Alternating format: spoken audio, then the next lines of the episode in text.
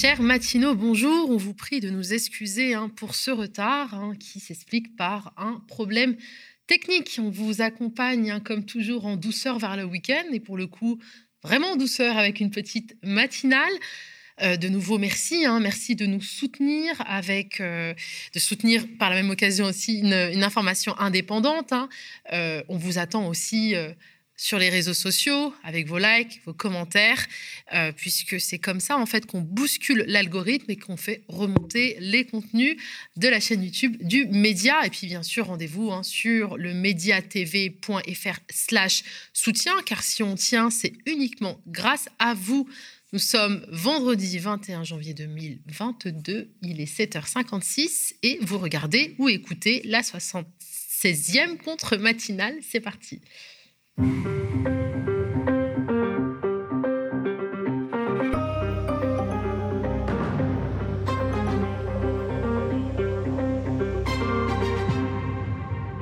Bien aujourd'hui, on va parler de criminalité environnementale avec euh, Rémi, puis nous retrouverons également notre camarade Théophile euh, pour une chronique politique. C'est son carnet de campagne à découvrir, mais tout d'abord, et comme toujours, la titrologie. On va surtout parler de la presse indépendante dans cette titrologie, mais on ne pouvait pas passer à côté de cet article du Monde qui a attiré notre attention, et pour cause, hein, il parle des chiffres de l'immigration qui sont souvent instrumentalisés à la veille de cette campagne électorale.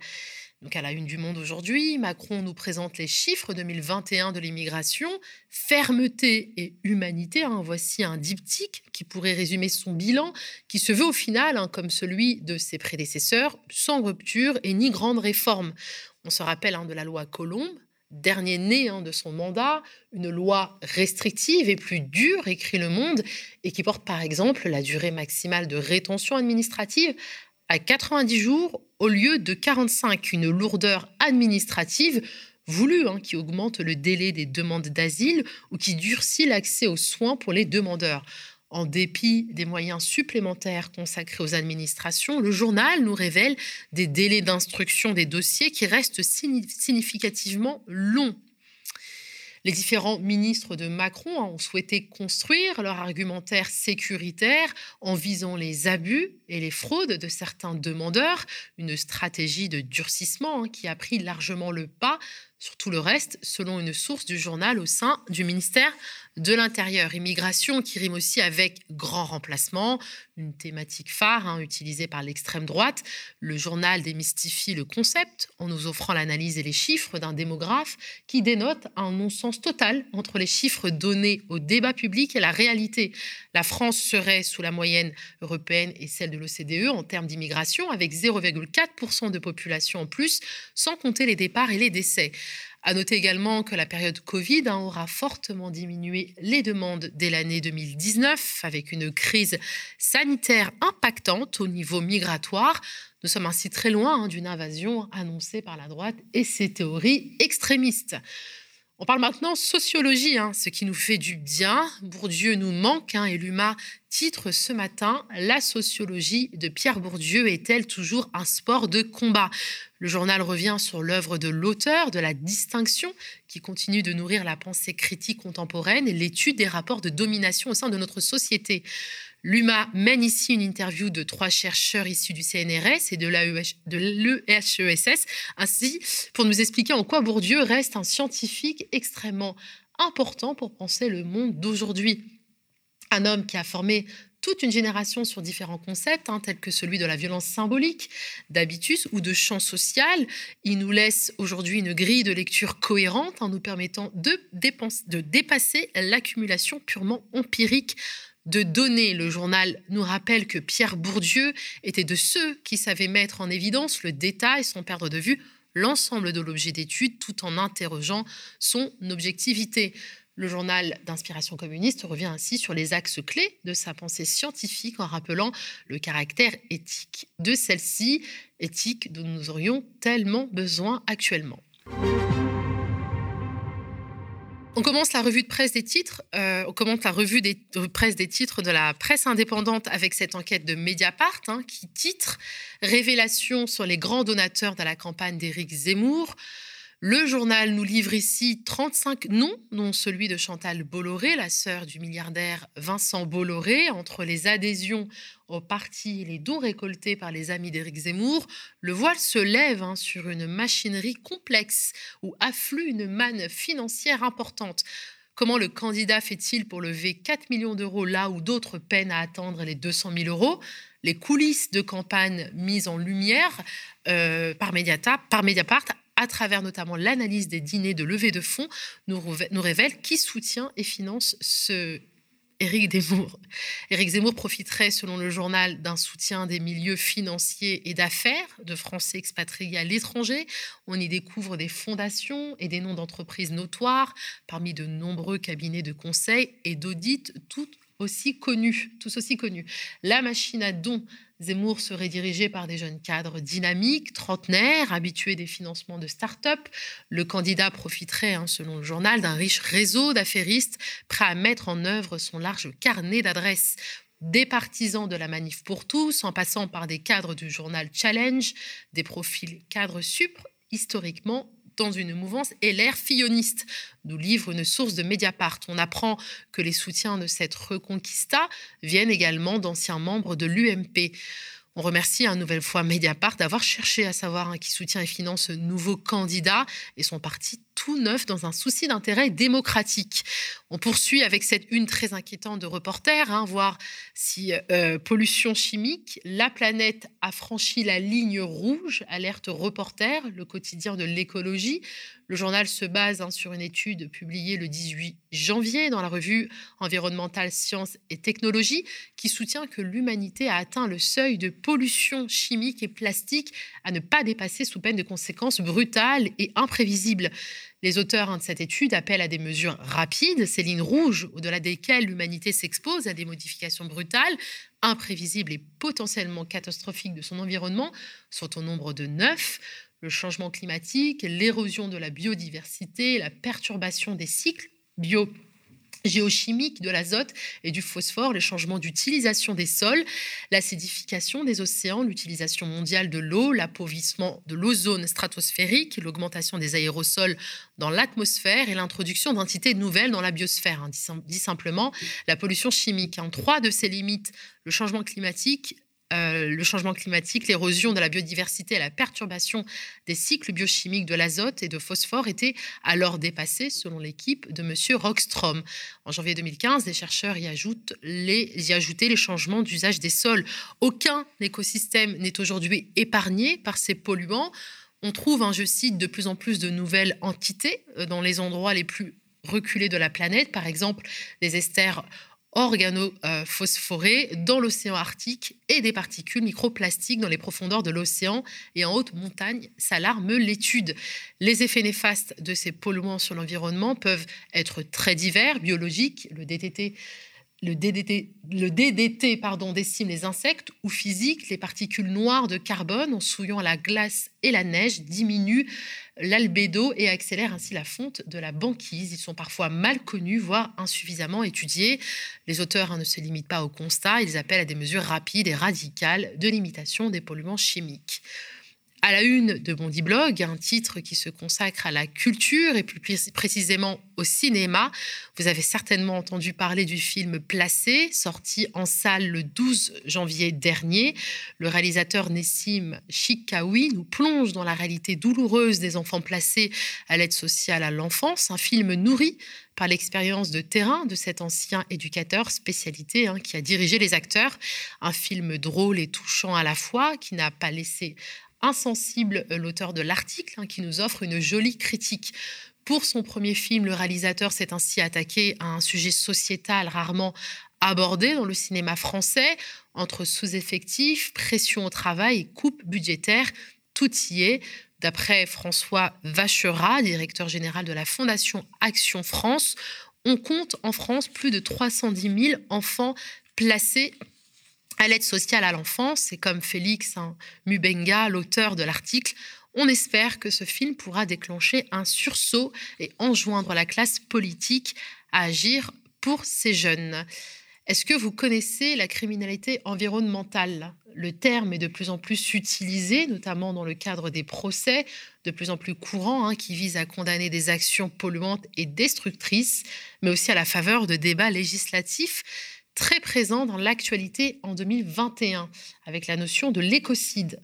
Le terme de criminalité environnementale est aujourd'hui accepté, hein, même si les médias ont du mal à, l'admettre, mais avec une vision très restreinte qui trop souvent exempte les multinationales et les capitalistes. Pour questionner cette idée et remettre dans le débat le sujet de la criminalité environnementale, le chercheur au CNRS Grégory Salle vient de publier un nouvel ouvrage aux éditions du Seuil intitulé Qu'est-ce que le crime environnemental? Et il pose la question Peut-on, dans un système capitaliste injuste et prédateur, se contenter des limites étroites du droit pour définir le crime environnemental? Pour en parler, il est venu aux médias. On vous diffuse un extrait d'un entretien hein, qui sera en ligne dans le week-end et que vous pourrez retrouver en intégralité dans État d'urgence par notre journaliste Rémi Kenzo Pages. C'est le propre, c'est le, moteur même du, du capitalisme. C'est que tant qu'il y a des réserves, on, va y aller. Mm. C'est ce que montre très bien. Il y, a tout un débat depuis quelques semaines qui est assez intéressant sur le, fameux Don't euh, Look Up, ce fameux film où, malgré, toutes les, malgré des vrais faits euh, scientifiques, on voit que euh, la communauté, en tout cas les États, ne réagissent pas. Il y a une phrase qui est assez intéressante, je pense, de Jason Nickel, qui est un anthropologue américain, qui dit ce que montre ce capitalisme fossile-là, et réagissait en lien avec Don't Look Up, c'est que on a une société occidentale, en tout cas, qui n'est pas construite autour de la science, mais qui est construite autour du capital. Mmh. Donc, quand la science réagit, euh, qu'elle elle réagit dans les sens des intérêts du capital, elle va être écoutée. Mais dès qu'elle se met euh, dans les vents contraires du capital, au contraire, c'est quelque chose qui est beaucoup plus, euh, beaucoup plus euh, embarrassant. Quoi. Mais effectivement, il y a ce moteur infernal, et de toute façon, Karl Marx en parlait déjà très bien dès, la, dès, dès, le milieu du XIXe siècle, c'est le moteur propre du capitalisme, de, de s'auto-alimenter, de s'auto-croître. Quoi. Donc, il y a vraiment une question politique que, que, met en avant cette question du, du capitalisme fossile. C'est la question des différents fronts de lutte qu'on peut essayer mmh. de dessiner euh, contre euh, contre ces mastodontes, quoi, qui peut être à la fois des fronts, à la fois de régulation étatique, c'est une grande question politique, c'est une question aussi de, de front juridique. Hein. Encore une fois, le mot criminel, il n'est pas anodin, mais aussi un vrai front de lutte concret et direct face euh, à ces infrastructures fossiles. Donc on vient d'entendre Michael Coria, journaliste à Mediapart. On vous rappelle hein, euh, que l'entretien sera en ligne dans le week-end et que vous pourrez retrouver donc en intégralité dans État d'urgence un, entretien donc réalisé par notre confrère Rémi Kenzo Pages, mais qui je vois juste à ma gauche? Salut Théophile, tu viens aujourd'hui sur le plateau pour une sorte de carnet de campagne, une revue de la semaine politique à quelques mois de la présidentielle. Alors oui, Nadia, je voudrais aborder trois sujets qui ont marqué cette semaine politique et qui, d'une certaine manière, euh, d'une manière ou d'une autre, rebondiront la semaine prochaine ou un peu plus tard. Premièrement, c'est la fameuse primaire populaire euh, qui est entrée dans une impasse, hein, il faut le dire, avec le durcissement des relations entre les deux principaux candidats de gauche, du moins si l'on en croit les sondages et les animateurs de cette primaire populaire. Donc je parle de Jean-Luc Mélenchon et de Yannick Jadot. Deuxièmement, c'est l'info selon laquelle les activistes du printemps républicain euh, et associés sont plus que pressentis pour être demain les futurs députés, en tout cas pour être parmi les futurs députés de la République en marche. Et troisièmement, la grande hypocrisie des républicains, soutien de Valérie Pécresse face à la problématique des 500 signatures d'Éric Zemmour. Ok, donc on commence par la fameuse primaire populaire. Oui, alors on commence par ça. Les organisateurs de cette initiative, qui au départ est vraiment grosso modo, hein, est une sorte de primaire ouverte, comme celle qui avait permis l'investiture de Benoît Hamon comme candidat du PS et des partis associés en 2017. Alors je dis grosso modo parce que cette primaire de gauche 2022, elle est parrainée par aucun parti, mais organisée par une sorte d'entité dite de la société civile. Et c'est cette entité qui choisit les modalités de la consultation et même les candidats qu'elle met en compétition. Alors, les organisateurs de cette primaire ont changé plusieurs fois de méthodologie. Ils ont commencé par un processus qui visait à faire émerger des candidats désirables, euh, une sorte de top 10, et, puis ils sont arrivés à une sorte de gros sondage voulant faire autorité et ne sollicitant pas l'avis des candidats Et il s'était passé entre-temps par un processus plus classique de, primaire, en fait, qui a buté sur les réticences des différents appareils politiques à jouer le jeu. Euh, il y avait, euh, par exemple, le Parti socialiste de, de Christian... de, euh, Parti socialiste qui était absolument pas intéressé euh, ni à Hidalgo d'ailleurs. Et puis quand Anne Hidalgo a vu que bon ça n'allait pas très bien dans les sondages elle était un peu intéressée. Puis elle a elle a reculé. Euh, on avait d'ailleurs reçu ici euh, Samuel Gribowski un des porte-parole de cette initiative dans le cadre d'un débat avec David Guiraud chroniqueur hein, et porte-parole de jeunesse de la France insoumise. C'était musclé mais disons-le ce n'était pas hargneux. Alors cette semaine les équipes de Jean-Luc Mélenchon et de Yannick Jadot ont pris très clairement leur distance avec les initiateurs de la primaire populaire. Ils veulent nous empêcher de faire campagne, qu'ils arrêtent de tuer la gauche et l'écologie. C'est énervé, par exemple, Yannick Jadot. Et dans un communiqué, la France insoumise a demandé que le nom de Jean-Luc Mélenchon, qui n'a jamais donné son accord pour figurer dans ce scrutin, en tout cas ce disons, cette consultation soit retirée de tous les supports physiques et numériques de la primaire populaire. Moi, j'ai envie de te demander, Théophile, pourquoi cette soudaine montée de fièvre? Ben Parce que déjà, les polémiques sur l'union de la gauche et le discours mélodramatique euh, et apocalyptique sur la défaite assurée en cas d'échec d'une union impossible, eh ben, tout ça occupe l'espace médiatique. Pendant que Marine Le Pen, Éric Zemmour, Valérie Pécresse et autres n'en sont plus à se demander s'ils y vont ou pas et comment cette télénovela de la primaire populaire donne l'impression que le vrai candidat de la gauche n'est pas encore choisi, que l'on n'a pas encore vu hein. la fumée blanche comme au Vatican. Et il y a aussi une sorte de soupçon d'insincérité qui place sur l'initiative, notamment en raison de ces propos de Samuel Gribowski. D'essayer d'empêcher que les membres du bloc des justices, donc Anne Hidalgo, Jean-Luc Mélenchon, Fabien Roussel, Arnaud Montebourg et euh, Yannick Jadot, puissent avoir les 500 signatures avec ce serment de Romainville qui bloque les parrainages. Le troisième levier, c'est leur image dans les sondages. Si on les critique de plus en plus sur les réseaux sociaux, sur Twitter, dans les médias, on peut faire baisser leur code de popularité et c'est ce qui est le plus redoutable pour eux. Car pour aller à la présidentielle, ils ont besoin de contracter un prêt et ce prêt ne sera donné par les banques que s'ils sont sondés trois fois de suite dans trois sondages nationaux, au-dessus de 7 que à 5. Et donc, on se donne trois points de sécurité du côté. En gros, euh, les, organisateurs de la primaire populaire, c'est un lobby et pour arriver à leurs résultats, ils utilisent des méthodes de lobby, c'est-à-dire les coups de pression, les obstructions et même un peu les coups bas. Forcément, c'est pas très agréable pour ceux dont ils veulent tordre le bras. Et puis, il y a des raisons d'ordre plus structurel qui poussent les, détracteurs de la primaire populaire à penser que tout, y compris dans leur choix de n'ouvrir la consultation qu'à des gens qui ont une carte bancaire, bah, bref, tout ce qu'ils font, euh, bah, parce qu'en fait, tous les Français n'ont pas de carte bancaire, il y a quand même un certain nombre de millions de Français qui en sont dépourvus, tout ce qu'ils font est fait, euh, selon leurs détracteurs, pour favoriser une surreprésentation des catégories socio-professionnelles supérieures. Bref, euh, leurs adversaires les considèrent comme des petits bourgeois de centre-gauche qui cherche un moyen pour relégitimer le PS et ses succursales.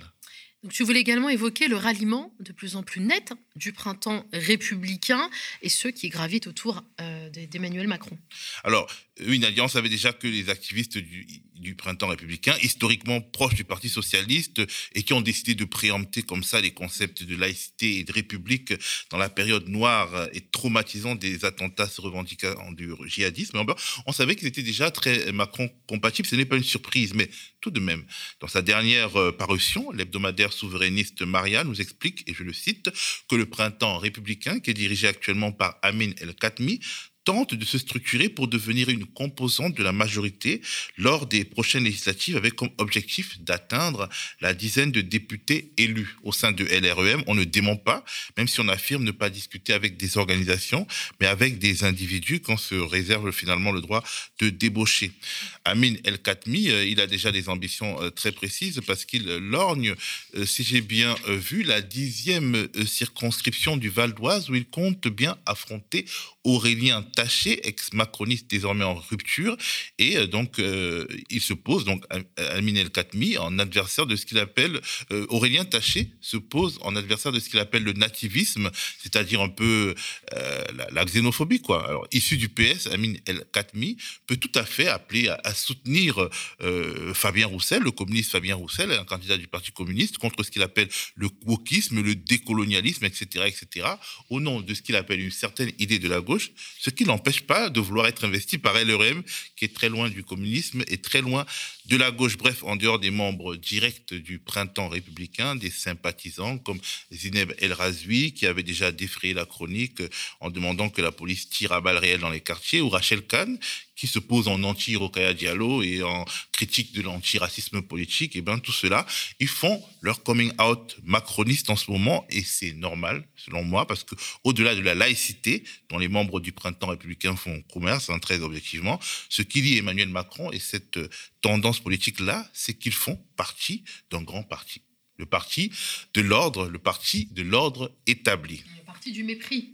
Euh, tu voulais aussi pointer, Théophile, l'hypocrisie des républicains au sujet des parrainages à destination d'Éric Zemmour. Alors oui, oui, c'est tout à fait ça. Euh, je ne sais pas si tu en as entendu parler, mais Geoffroy Didier, qui est le responsable de la communication de la candidate Valérie Pécresse, a expliqué à Radio J que tout maire LR qui parrainerait Éric Zemmour s'exclurait de lui-même de la principale formation politique de droite. Mais, et c'est le canard enchaîné qui l'explique, il s'est fait remonter les bretelles par Christian Jacob lors d'une réunion durant laquelle euh, des barons comme Christian, comme Bruno Rutaillot, Éric Ciotti, Christian Larcher étaient présents. Il y a même Jean-François Copé qui a dit très clairement qu'il faut que Éric Zemmour soit candidat pour que Valérie Pécresse ait des chances d'être au second tour, laquelle Valérie Pécresse aurait enfoncé le clou, selon le canard enchaîné toujours, en expliquant que parrainer n'est pas soutenir. Et ben voilà, l'autorisation est donnée, vous pouvez y aller. Merci.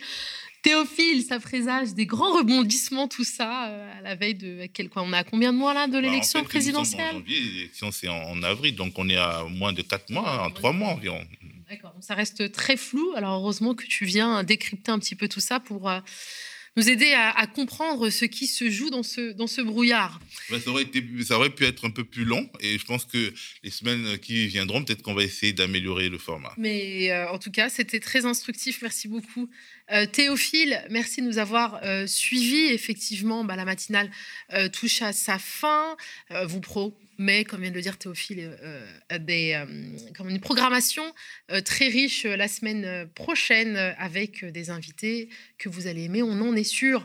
vous pouvez retrouver donc cette émission en replay, bien évidemment sur la chaîne YouTube, mais également en format podcast. On compte sur vos soutiens, les likes, les partages, quoi d'autre. Oui, voilà, c'est ça. N'hésitez pas aussi à, à animer, comme vous le faites si bien, euh, le forum euh, lors du live hein, de euh, la matinale, de la contre-matinale. Voilà, on vous souhaite un très bon week-end. Il est temps de partir pour nous et vous retrouver lundi à l'animation Théophile.